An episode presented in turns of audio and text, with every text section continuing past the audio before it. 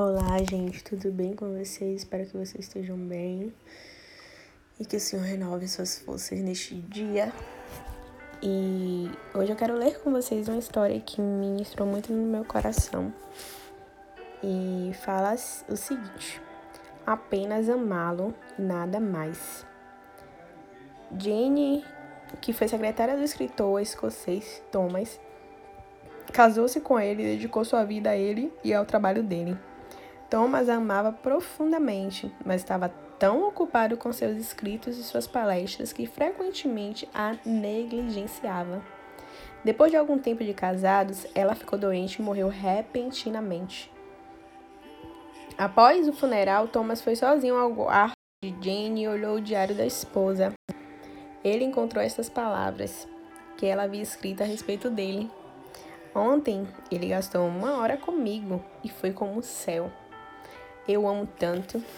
Em, em outro dia, ela escreveu: Eu fiquei esperando o dia todo para ouvir os passos dele no corredor, mas agora é tarde. Acho que ele não virá hoje. Thomas chorou muito. Percebeu a sua negligência para com ela e o desejo que ela tinha de pelo menos conversar com ele. O coração de Deus está imerso em amor por nós, mas frequentemente o ferimos com a nossa negligência. Todos os dias ele espera ansiosamente para nos encontrar no lugar secreto. Em Oséias 8, 11, 3 a 4 diz assim: Mas fui eu que ensinei o meu povo a andar, eu os segurei nos meus braços, porém eles não sabiam que era eu que cuidava deles.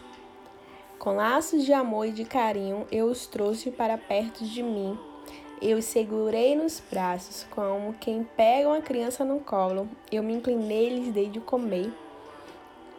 Em outra versão, resumindo, diz que o Senhor atraiu-os com laços de amor, tomando-os pelos seus braços, mas não entenderam que eu os curava.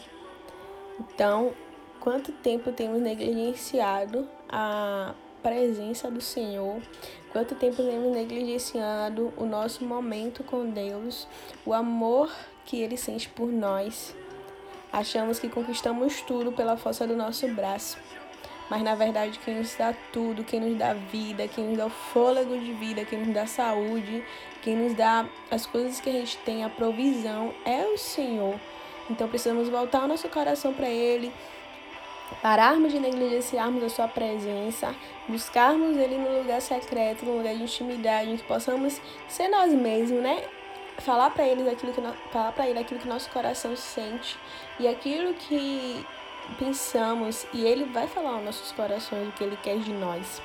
Então, que hoje você volte para o Senhor, volte para o seu amor, para a sua graça, para a sua bondade. Deus quer ter um encontro real contigo neste dia e que Ele te abençoe, te marque de uma forma muito, muito tremenda.